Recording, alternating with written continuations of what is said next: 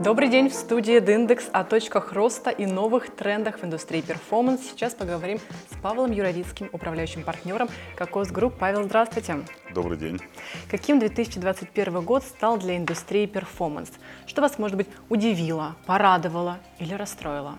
Ну, наверное, в целом мы все видим, вне зависимости от того, чем бы мы ни занимались, что мир меняется мир меняется вне зависимости от э, нашего на то желания. Э, меняется экономика, меняется поведение потребителей, э, меняется подход к ведению бизнеса, и это тренд абсолютно универсальный во всех странах мира, мы это видим и наблюдаем. Это же коснулось и нашей отрасли, э, тем более, что э, перформанс и вообще в целом интернет-маркетинг все более и более становится важной частью в э, маркетинговом сплите у любого рекламодателя, а в контексте массового перехода в интернет – перехода в интернет как бизнеса в целом, так и продаж бизнеса, э, конечно, э, перформанс-часть становится еще более важной. Если говорить про то, что изменилось в непосредственно 2021 году, кажется, что в 2021 году более-менее закрепилось то, что началось в 2020 Э, все как-то смирились с тем, что мир стал другим, э, с тем, что по-другому надо подходить к ведению бизнеса. И как следствие это стало уже не экспериментальными какими-то техниками, а постоянным э, сформированным трендом и стратегией практически у всего бизнеса, как в России, так и в мире.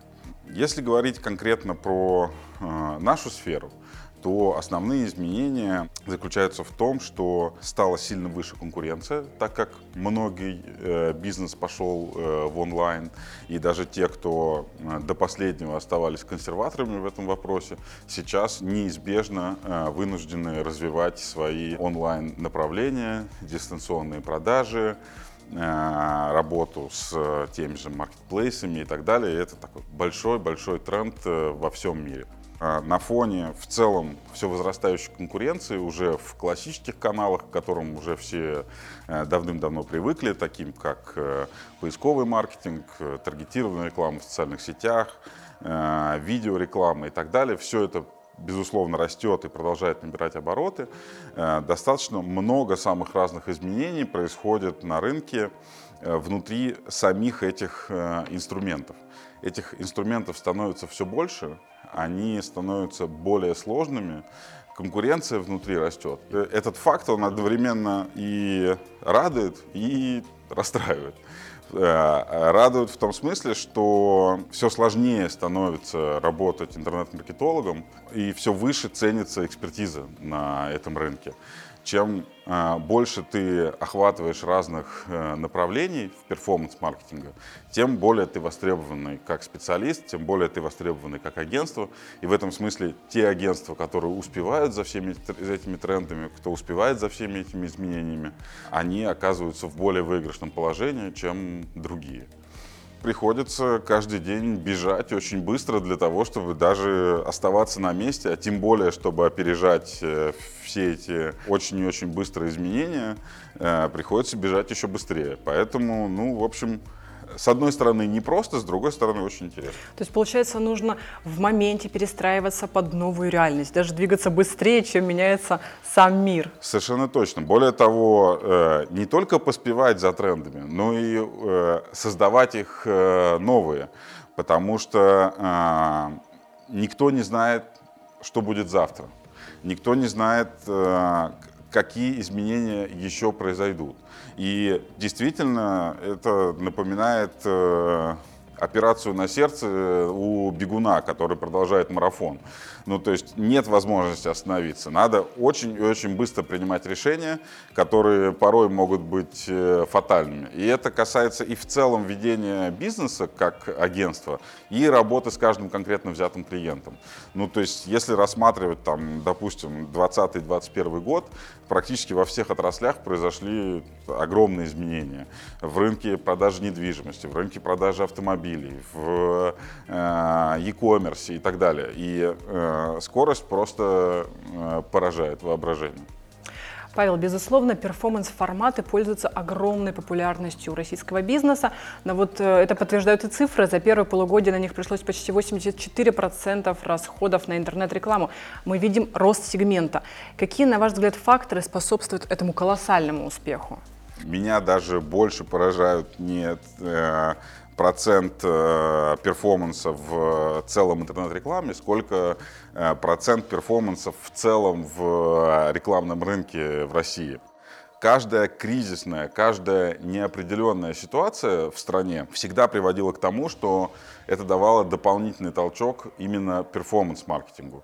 Мы агентство достаточно старое уже на рынке э, и успели застать и кризис 2008 года, и экономический кризис 2014 года. Ну и, собственно, то, что мы наблюдали в прошлом году, очень похоже на то, что мы видели в предыдущие э, периоды времени. Дело в том, что э, перформанс-каналы э, хороши Э, тем, что они наиболее просчитываемые с точки зрения оценки э, соотношения вложенных средств к полученным. Соответственно, это самый предсказуемый, самый понятный канал. И, конечно же, в ситуации неопределенности в целом бизнесовой, в ситуации, когда ты вообще не знаешь, что будет завтра, люди предпочитают те каналы, которые э, наиболее понятно конвертируются в деньги здесь и сейчас, а не те каналы, которые более экспериментальными являются, непредсказуемо, насколько могут дать выхлоп и такие более долгосрочные каналы. Нет ничего проще, чем э, через поисковую систему найти того потребителя, который здесь и сейчас хочет купить твой товар или услугу, и сразу же ему там показать эту рекламу. Это моментально вознаграждается. Ты потратил рубль и сразу заработал два. Но, к сожалению, э, так просто эта экономика уже давно не работает, в том смысле, что на фоне роста количество желающих э, работать с этим каналом, естественно, э, на аукционе растет и ставки. В среднем на 20-30% стоимость э, каждого перехода за последний год увеличилась. Это говорит о том, что все сложнее получать из этого инструмента прежний уровень соотношения расходов к э, доходам. И, собственно, то, о чем я говорил, тем выше ценится экспертиза там, на этом рынке. Когда конкуренция невысокая, ты э, из небольшой экспертизы можешь добиваться э, хороших результатов. Как только конкуренция возрастает, ты понимаешь, что, во-первых, тебе нужен суперкомпетентный маркетолог, который умеет с этим работать. Во-вторых, тебе однозначно нужна автоматизация, без которой уже никуда. Э, когда ты э, конкурируешь э, не только с высококлассным специалистом, но с высококлассным специалистом, который еще применяет роботов, искусственный интеллект и так далее, поспевать за этим очень непросто. Очень важным становится использование всей ширины возможных каналов. Зачастую один какой-то конкретный канал уже ни в одной тематике не дает э, такого результата, как это было раньше. Раньше, особенно если говорить про небольшой бизнес, им было достаточно там, чего-то одного, там, допустим, эффективно настроенной контекстной рекламы или эффективно настроенной таргетированной рекламы в соцсетях. Сейчас, к сожалению, это уже не так. Практически в подавляющем большинстве тематик, особенно для тех компаний, которые хотят расти и развиваться, им приходится осваивать все новые и новые инструменты. При этом рост и успех всегда идут рука об руку с какими-то сложностями, проблемами. Какие вызовы вы видите перед индустрией сейчас и на ближайший год? А, перед индустрией я вижу э, несколько ключевых э, вызовов. Первое – это то, о чем я говорил уже, э, очень стремительный рост потребностей в экспертизе. Очень важно за всем этим поспевать. Во-вторых, э, это, безусловно, автоматизация. Опять же, я об этом там кратко сказал. Э, это большой тренд, который продолжится не только на будущий год, но и на ближайшие 5-10 лет вперед. На сегодняшний день, если говорить про э, агентства, которые оказывают услуги в области перформанс-маркетинга, они начинают конкурировать не только между собой, но и с автоматизированными решениями, которые предлагают сами площадки. А ресурсов у площадок, таких как э, Facebook, Google, э, и так далее. У них очень много. Они предлагают крутые автоматизированные продукты. И в этом смысле, особенно если говорить про там, SMB-сегмент, рекламодатель имеет возможность выбора между автоматизированным искусственным интеллектом, который предлагает или будет предлагать э, сама платформа и, собственно, работой агентства. То есть автоматизация — это то, что необходимо любому э, агентству, да и на самом деле на уровне э, клиента, если у этого клиента есть какой-то свой in-house отдел, для того, чтобы вот в этом изменяющемся мире, в этой новой конкуренции существовать. Ну и важный тренд, про который нельзя не сказать, это достаточно большие изменения в политике данных. Это большая история, которая началась с того, что появились ограничения в Соединенных Штатах Америки и в Европе по э, политике данных, в связи с чем э, многие платформы, такие как Facebook или Google, стали получать данных существенно меньше из браузера о поведении пользователей. Дальше эти изменения коснулись платформы iOS, которая сильно ограничивала передачу данных из самых разных приложений. В ближайшее время э, уже анонсировано со стороны платформы Android подобные же изменения, то есть что Android запретит э, приложениям собирать данные, ну, по крайней мере, без прямого разрешения со стороны пользователя. Ну и, безусловно, все уже достаточно давно ждут, и это неизбежно произойдет, отмены куки. Вся эта история, она очень сильно влияет на наш рынок. В ближайшие несколько лет изменится вообще подход к данным. Если раньше операторами данных и их владельцами были в первую очередь вот эти крупнейшие интернет-гиганты, такие как Google, Facebook и так далее, то в связи с этими всеми э, изменениями, во-первых, появляются новые игроки на рынке. Например, э, там за последний год безумно совершенно вырос э, Apple Search Ads. И понятно, что Apple все серьезнее и серьезнее входит в этот рынок, и он станет однозначно крупным очень игроком рекламного перформанс-рынка.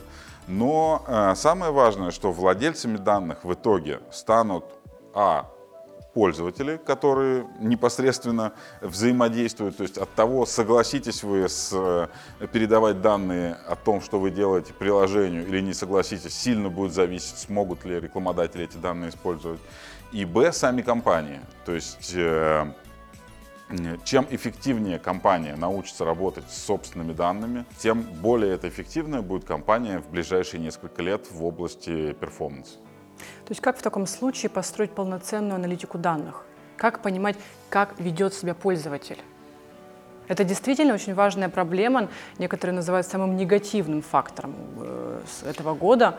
Я бы не назвал это негативным фактором. Это все вот в той же абсолютной истории, с которой я начал. То есть э, это диверсификация рынка. Рынок становится более разнообразным, более интересным и, да, безусловно, более сложным. Ключевой вопрос как бизнес научится работать со своими данными.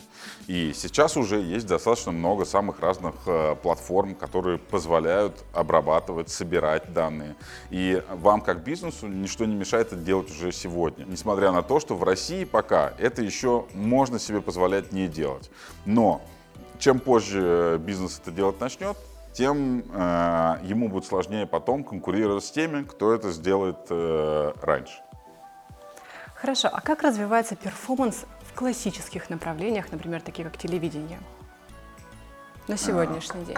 Ну, на самом деле, э, вообще, в принципе, то, что называется performance-маркетингом, традиционно это всегда относилось исключительно к э, digital-каналам, к интернету. Все остальные направления в маркетинге, и телевизионная реклама, и наружная реклама, и пресса и так далее, они, конечно, смотрят на этот тренд, на то, как быстро развивается это все в интернет, и пытаются адаптировать как-то свои э, инструментарии под этот спрос, который появляется у рекламодателей. Та же самая наружная реклама все больше и больше уходит в цифру и предлагают очень похожие на перформанс э, инструментарии. То есть они предлагают цифровую поверхность, на которой показываются какие-то ролики, которые даже таргетируются уже по MAC-адресам. То есть ставятся ловушки MAC-адресов на щит, и дальше практически каждый пользователь условно видит свою собственную рекламу, да, практически так же, как это выглядит интернет. Если говорить про телевидение, то тоже мы видим этот тренд, ну, в первую очередь благодаря тому, что все больше и больше людей переходят на смарт-ТВ, все больше просмотров у всяких разных видеосервисов и так далее, которые, опять же, позволяют э, таргетировать рекламу уже на конкретного потребителя, которые позволяют работать с данными, которые есть там у компании, как следствие, давать рекламу по эффективности схожую с э, performance-инструментами. Точно так же мы разговариваем и с э, ребятами, которые являются операторами э, радиорекламы, которые уже говорят о том, что они экспериментируют с разными форматами, когда реклама по радио будет оплачиваться за звонки, например. Ну, то есть так или иначе, э, те изменения, которые происходят в performance интернет-маркетинге, начинают постепенно докатываться и до таких традиционных э, сегментов офлайновой рекламы. И вот эта грань между диджиталом и не диджиталом постепенно стирается. Все в итоге станет диджиталом. И телереклама станет диджиталом, и наружка станет диджиталом, и никуда мы от этого не денемся, потому что э, рекламодатель диктует рублем. Я думаю, что если рассматривать там горизонт там, 5-10 10 лет. Конечно, это не произойдет в следующем году, но в целом я думаю, что в итоге это станет абсолютно кроссплатформенной э, штукой, которая будет включать в себя и ваш мобильный телефон, и тот щит, который вы видите на улице, и то, что вы видите э, во время там, трансляции футбольного матча. Все это станет э, единой экосистемой с каким-то автоматизированным инструментарием, который позволит конкретно вам, как потребителю, показать ту рекламу, которую мы, как рекламщики, сочтем для вас э, наиболее целевой, наиболее подходящий. Вы заметили, что действительно рынок предлагает своим участникам все новые и новые форматы. Это и подкасты, и смарт-ТВ, и партнерские программы с блогерами. А со стороны рекламодателей изменились ли требования к перформансу? Ну, безусловно. Ну, на самом деле как? Фундаментальные требования, они как были, так и остаются. Фундаментальное требование простое. Э, мы хотим получить канал продаж, который позволяет эффективно управлять бизнесом, то есть потратить рубль, заработать э, два. И при этом так, чтобы эти каналы были легко и просто просчитываемы, чтобы мы могли точно знать, что мы в том месте, в котором нужно, тратим рубль, а не в том месте, где не нужно. Э, с точки зрения рекламодателей мы видим безусловный тренд на то, что э, они хотят все больше ответственности на стороне рекламщика или рекламного агентства. В том смысле, что чем более востребована экспертиза, тем сложнее ее оценить. Ну, то есть, э, да, ты понимаешь, что экспертиза это очень сложно.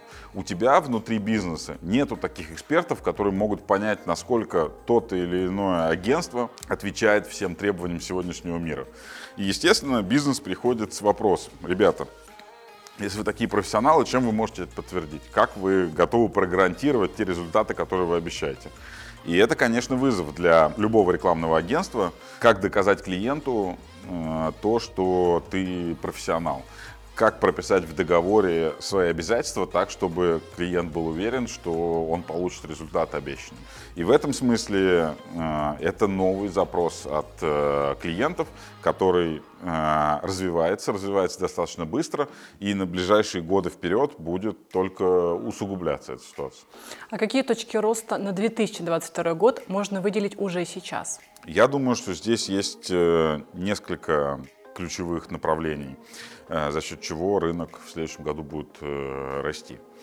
Э, во-первых, безусловно, рекламодателей будет становиться только больше. Ну, то есть рынок сам по себе, вне зависимости от того, что будет происходить, будет расти. Люди все больше и больше адаптируются под новую реальность, под дистанционные продажи, под покупки в интернет. И этот тренд однозначно продолжится в 2022 году. Во-вторых, конечно же, это те самые новые инструменты, которые появляются э, сегодня и которые будут э, все больше и больше э, оказывать влияние на рынок в целом. Во-первых, конечно, это маркетплейсы. Это то, что э, сейчас уже невозможно не замечать, как для брендов, которые хотят э, быть представленными в этих маркетплейсах и чтобы их продаж было там больше, так и для интернет-магазинов, которые используют маркетплейсы как э, канал продаж. То есть у нас получается изменение отправной точки поиска. Если раньше пользователь шел сразу э, в поисковик, то сейчас на маркетплейс.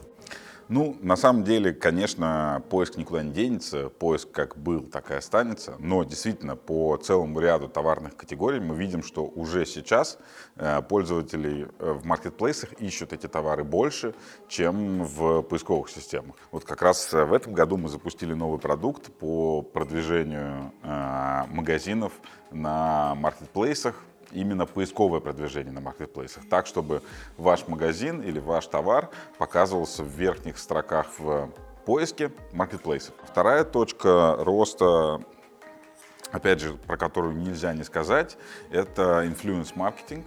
Это становится все более и более объемным каналом. Это становится каналом уже достаточно взрослым, постоянной статьей расходов для практически любого крупного рекламодателя. Для некоторых рекламодателей это вообще становится единственным инструментом, который дает постоянный эффективный объем продаж. А люди все больше потребляют контента от блогеров, блогеры становятся все более влиятельными, и, безусловно, этот э, канал будет развиваться в 2022 году и давать, забирать, скорее всего, часть бюджетов как раз с того же самого там, телевидения там, и так далее, и переходить в такой крутой инструмент э, развития узнаваемости бренда, развития продаж и так далее. А на чем компании будут держать фокус?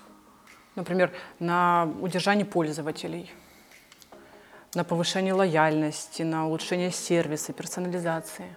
Тем, по крайней мере, кто претендует на какие-то э, большие цифры, тем, кто претендует на какие-то лидирующие позиции в своих э, отраслях, им важно сосредоточиться сразу на двух направлениях, причем каждое из которых должно э, как минимум не уступать по качеству проработки другому. Первое направление – это привлечение новых пользователей, и в этом смысле нужно использовать всю широту инструментария, пробовать новые каналы, искать суперпрофессионалов в текущих каналах, которые смогут в этой измененной реальности давать тебе максимум результата и в этом смысле это большая и объемная работа, которая предстоит не только рекламным агентствам, но и рекламодателям самим.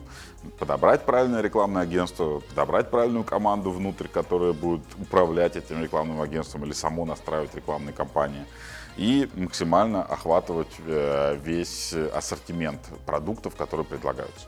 С другой стороны, не менее важно то, о чем вы сказали, то есть работа с уже существующей базой, потому что э, история очень простая. Чем выше конкуренция, тем выше стоимость привлечения каждого пользователя.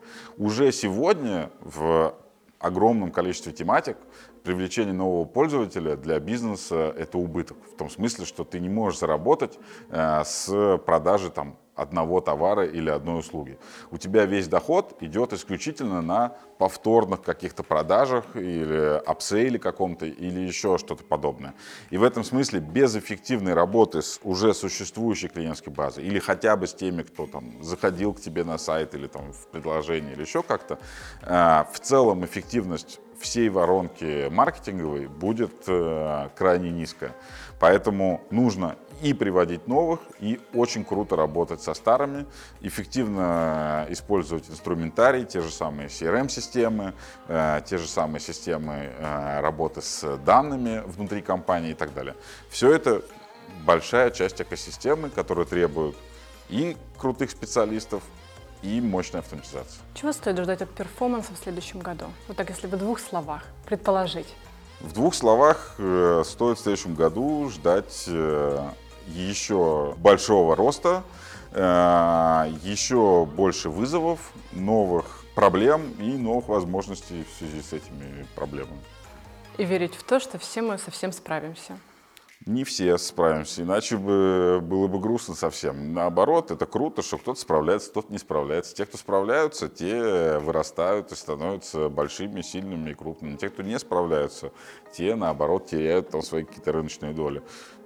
Плохо, когда все справляются. Мы все разные, и каждый имеет свои компетенции в чем-то своем. И мне кажется, очень интересно, когда на рынке есть из чего выбрать. Павел, спасибо вам большое за интервью.